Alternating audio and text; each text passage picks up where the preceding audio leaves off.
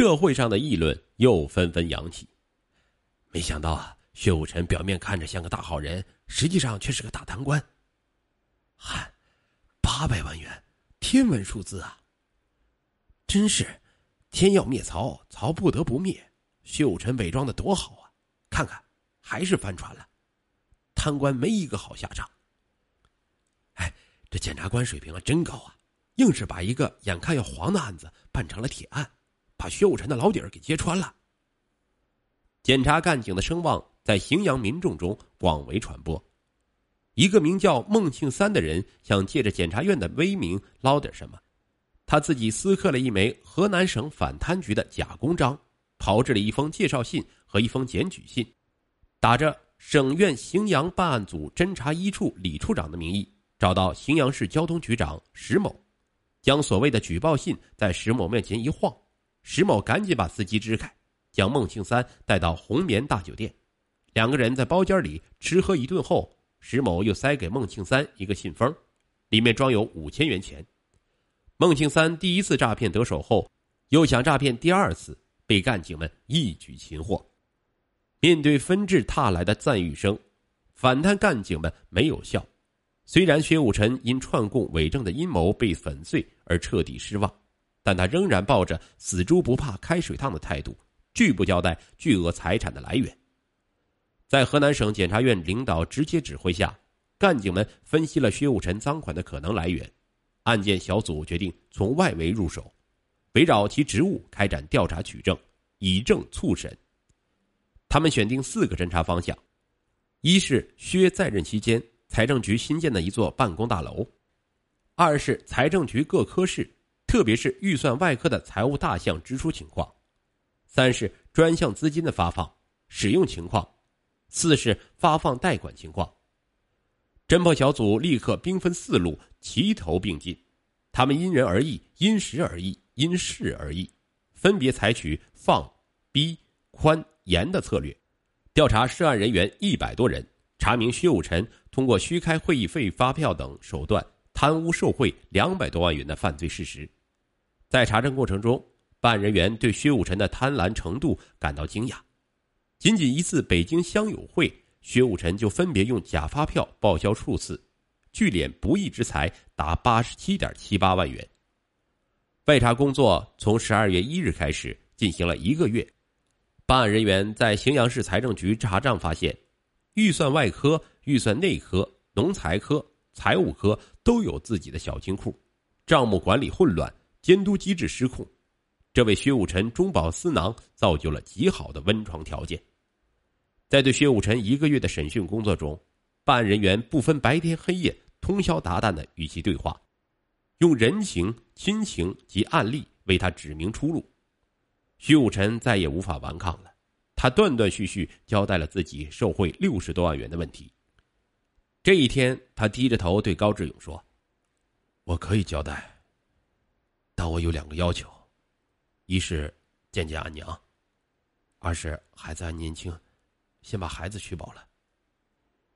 也许薛武臣已经预感到什么，人生的路就这样惊然断裂。为什么？一切只是为了钱。薛武臣是个孝子，当他得知可以和老娘见面后，感动的语无伦次。快快过春节了，我以前很有钱，可现在一分钱也没有，能不能给我点钱？说完，他眼巴巴的看着高志勇。高志勇拿出自己的五百元钱，交给了薛武臣。一九九九年二月七日，这一天阳光很好，暖暖的照在每一个人的身上。荥阳市检察院会议室窗明几净，一位特殊的客人被迎进了门。这位八十多岁的老太太就是薛武臣的母亲。老人坐在沙发上，薛武臣坐在他对面。老人见到儿子，极力掩饰着心中的悲伤，首先打破沉默场面。他慢慢的说：“儿啊，好长时间没见到你了，娘挺想你的。”薛武臣慌忙的说：“呃，俺工作忙，娘没时间去看您老人家，视而不孝。”于是又是一阵沉默。双方都明白发生了什么事情，但谁也不愿意捅破窗户纸。娘故作不知，儿故作没事儿娘是满心的痛，儿是痛心的愧。母亲守寡一辈子，含辛茹苦将薛家这根独苗拉扯成人，实指望他光宗耀祖。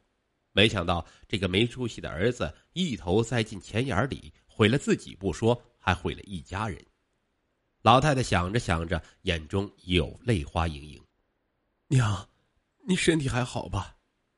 薛武臣小心翼翼的问：“没事儿，没事就好。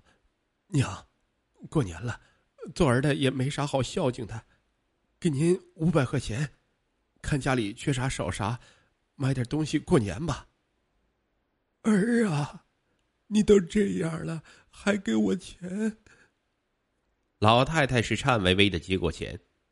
这时，薛武臣的儿媳妇抱着刚满月的小孙女来到薛武臣的面前。薛武臣看着从未见面的小孙女，突然愣了一下，他眼前又浮现出另一张清秀的小女孩的脸，那是女儿薛怡如的脸。他们两个长得好像啊！难道这一切都是命吗？一切都是命中注定的吗？薛武臣鼻子一酸，泪就像涌出来，他强忍着说。好好，这女儿长得好，好好培养她，让她上学有出息，长大了干什么都行，就是不要当官儿会面持续了二十多分钟，临别之前，薛武臣突然跪下，哭着说道：“娘，小儿给你跪下了，我不能孝敬你老了，不能给您养老送终了。”老太太的眼泪也哗哗的流下来。母子二人见面后，办案人员又安排薛武臣与儿子见面。薛武臣的儿子原是荥阳团市委副书记，也因涉嫌缺案被采取了强制措施。为了感化教育薛武臣，也因他儿子涉案问题比较简单，办案人员给他儿子办了取保。父子二人见面抱头痛哭。薛武臣一面哭一面说：“省省检察院。”对我没啥说的，我一直积极配合。这天晚上，薛武臣静静躺在床上，辗转难眠。他思绪万千，一遍遍的问自己：罪恶之门是怎样开启的？明明月光中，小女儿薛怡如那张清秀的小脸又浮现出来。她一会儿微笑，一会儿愁苦，一会儿悲伤。一连数日，女儿那张被忘却已久的小脸。总是出现在他的梦境中。一如如果活到今天，他现在会躺在监狱的床上吗？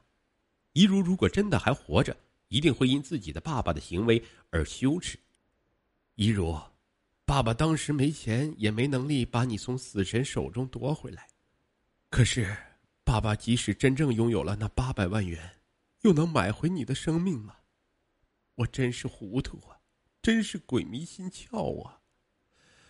钱呐钱，你这魔鬼与天使的化身，你把我这一生，我这一家彻底毁掉了。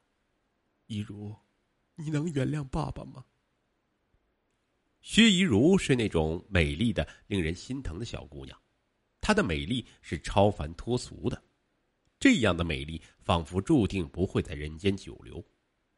她静静的躺在医院病床上。脸色像盖在身上的白被单一样惨白，白中透出玉一样的光泽，隐隐约约能看见纤细的血管，这些血管里流淌着生命之源。然而，怡如的生命之源却发生了障碍，他的病床前挂着一张无情的诊断卡——白血病。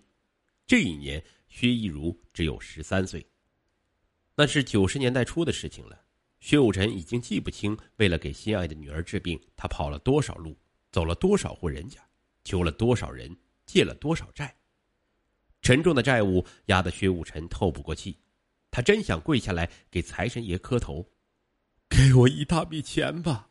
我要不惜一切代价把一如送到最好的医院，为一如治好病。薛武臣带着一如到北京、上海、郑州各大医院诊病。一趟趟是满怀希望去，一趟趟忧伤失望的归。这是一张普通白血病人的治疗清单：去甲柔红五千五百元，血小板两千五百元，全血五十元，球蛋白三百九十元，七十微克造血刺激因子五百元，每片舒福宁一百八十元。这只是维持生命几天的必需药品。如果治愈，必须做骨髓移植手术，手术费十五万元，术后要住无菌室一个月，每天需三千元，一个完整的手术需要二十五万元。然而，并不是每个白血病患者都能幸运的进行骨髓移植手术的。中国骨髓数量非常稀少，要想找到血型完全相配的骨髓，概率是五十万分之一，除非奇迹和运气同时出现。